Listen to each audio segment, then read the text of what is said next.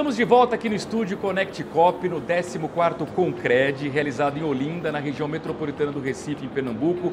Evento híbrido, cerca de 3 mil pessoas presenciais, milhares acompanhando via internet.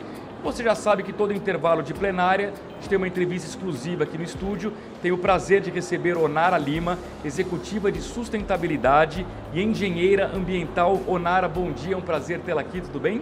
Bom dia, Luiz. Como vai? O prazer é meu estar aqui nesse evento incrível, prestigiando todas essas pessoas e vamos bater papo sobre sustentabilidade. É isso aí. Qual é o tema central da sua palestra e resuma para a gente, por favor, qual a mensagem principal? Ótimo. Bem, eu vou falar de sustentabilidade, mas vou trazer os vieses ESG. Né? Hoje em dia a gente não tem mais como desconectar a sustentabilidade de ESG. Nós estamos num evento financeiro e justamente o mercado financeiro que trouxe esses pilares ESG para que pudessem se prevenir de eventuais surpresas desagradáveis. Então, quando a gente fala do ambiental, do social e da governança, a gente está trazendo subsídios para que qualquer investimento financeiro tenha segurança que ele não está correndo nenhum risco que não seja mapeado. Então, quando a gente faz uma boa gestão, começando obviamente pela governança, eu sempre digo, que se nós não tivermos uma boa governança, dificilmente teremos um ambiental e um social bem gerenciado. Então, quando a gente fala de governança e trazemos para a pauta todo o cuidado, toda a gestão, todos os indicadores, né? Porque quando a gente fala de mundo financeiro, estamos falando também de indicadores. E o ISD, ele nos traz todos esses indicadores que já são globalmente reconhecidos e que podem ser mensuráveis para trazer seriedade e principalmente transparência para todos os stakeholders. Muito bem. A sigla ESG e ESG já está bem difundida, mas se eventualmente alguém não conhece ainda, o que, que é o E, o que, que é o S, o que, que é o G? Bem, ele vem do inglês, do acrônimo, então é Environmental, Social e Governance. Na verdade é Corporate Governance, porque ele vem muito para o corporativo. Então, quando a gente fala de ESG, a gente está falando muito de empresas de capital aberto, né? Porque justamente investidores que vieram trazendo esses inputs por perceberem é, o quanto esse tema é significativo. É, mas eu gosto de dizer que estamos falando de sustentabilidade.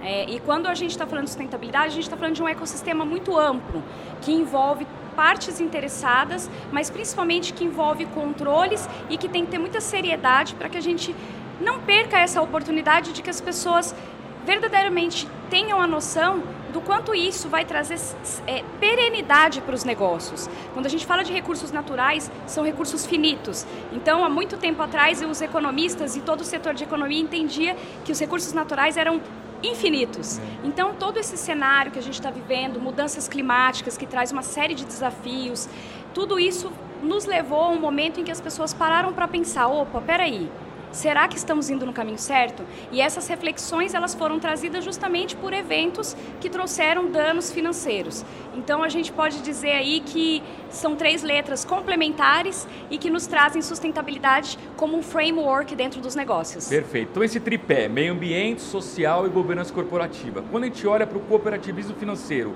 tem alguma perna desse tripé que está mais envolvida e alguma que está mais carente? Olha, cooperativismo financeiro. Eu, eu, eu, acredito que depende muito do nível de maturidade de qual empresa ali está, né? Qual claro. cooperativismo. O primeiro que eu acho que ele traz assim um grande potencial dentro de todo esse ecossistema do cooperativismo é o social. Porque a gente está falando de democracia, de acessibilidade, de trazer as pessoas para que elas possam também construir e terem acesso a coisas que se o cooperativismo não existisse, talvez elas não teriam. Então eu acho que é uma forma de democratizar. Então a gente vai até falar de algumas algumas palavras e eu acredito muito nisso. É, quando a gente fala do ambiental, tudo que é investimento, quando você faz um, um, um levantamento de capital financeiro para investir, você tem que entender assim: o meu investimento ele traz algum viés ambiental, ele tem algum input, ele tem algum, alguma entrada ou saída que tem ali uma relevância no ambiental. Alguns negócios vão ter mais, como quando a gente fala do agronegócio, quando a gente está fazendo investimento no agronegócio, a gente sabe que está diretamente ligado ao ambiental. E a governança, como eu falei inicialmente, na minha opinião, ela percorre por por todo e qualquer negócio. Ela é o fundamental, o que pavimenta para que realmente a gente possa ter um desempenho realmente efetivo na agenda ISD. Agora, a pergunta que não quer calar: essa sigla ESG é moda, passageira ou veio para ficar? Veio para ficar, Luiz, por favor, que é isso? Não é marketing? Não, de forma alguma. É, o que acontece, assim, eu, eu venho atuando na área de gestão ambiental e sustentabilidade já há quase 20 anos. E realmente, quando esse tema veio para o Brasil, não é um tema novo, tá, Luiz? Quando a gente olha a história do ISD, em 2005, justamente num evento financeiro, é, surgiu pela primeira vez o tema investimento sustentável. E veio um documento que se chama Who Cares Wins. Então esse documento de 2005 ele veio trazendo essa provocação ao mercado financeiro. No Brasil, nós acho que todo mundo deu um despertar com a pandemia, então nós estamos ouvindo mais no mercado nacional sobre ESG nos últimos dois anos, mas não é um tema novo.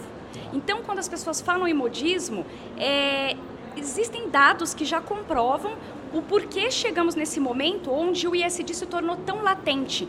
Foi pela própria necessidade de prestar atenção nesses pilares se a empresa quer ser é, sustentável a longo prazo. Né? E quando a gente fala de investimentos financeiros, é, o ISD ele traz um olhar de médio e longo prazo.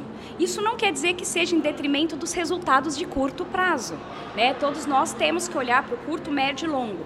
Então, quando a gente fala de modismo, eu acredito que não há espaço para falarmos em modismo quando a gente está falando de uma agenda tão relevante, tão necessária, mas obviamente que a gente tem que trazer o equilíbrio econômico-financeiro para que tudo isso faça sentido de fato.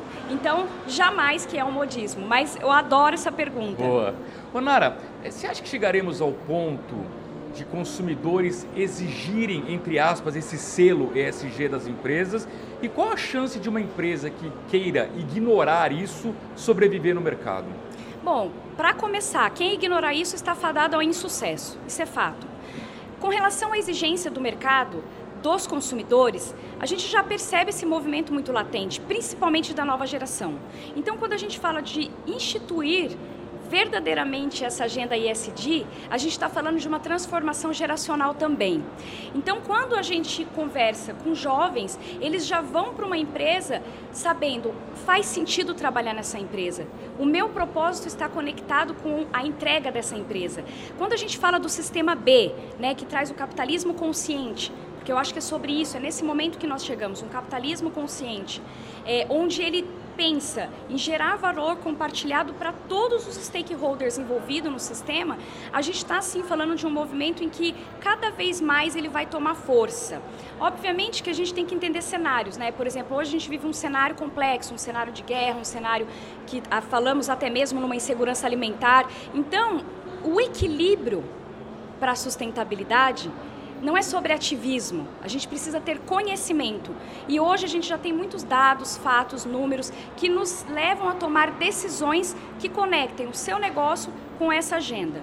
Então, o que eu penso é que sim, o movimento do, consumi do consumidor só, vai, só tendem a aumentar, mas que a gente ainda tem uma maturidade e que essa nova geração está vindo muito mais imbuída com esse olhar ali, desde o conceito de ser menos consumista, olhar se ela quer trabalhar naquele negócio. E eu nunca me esqueço de uma fala é, da Francine, que, que estava à frente do Sistema B até pouco tempo, agora ela está no conselho do Sistema B, ela falou assim: se você quer saber se a sua empresa causa impacto positivo e se ela é importante para a sociedade, você tem que imaginar: se a minha empresa deixar de existir no mundo, que falta ela fará? Então, acho que essa é uma reflexão que a gente tem que fazer. Mas eu acho que nada é excludente nessa agenda. Nós temos que ter tranquilidade, equilíbrio e, principalmente, muita informação. Nara, do ponto de vista da gestão do negócio, imaginando um empresário que gostou da ideia, vou abraçar, quero implementar isso na minha empresa. Qual o melhor caminho? Você cria um departamento e a partir dele dissemina para o restante da empresa ou existe uma estratégia mais inteligente para que, que isso seja uma coisa cultural que se espalhe na empresa inteira e não fique circunscrito a um único departamento? É, eu sempre digo que se a sustentabilidade for tratada como uma área, a gente já está começando errado.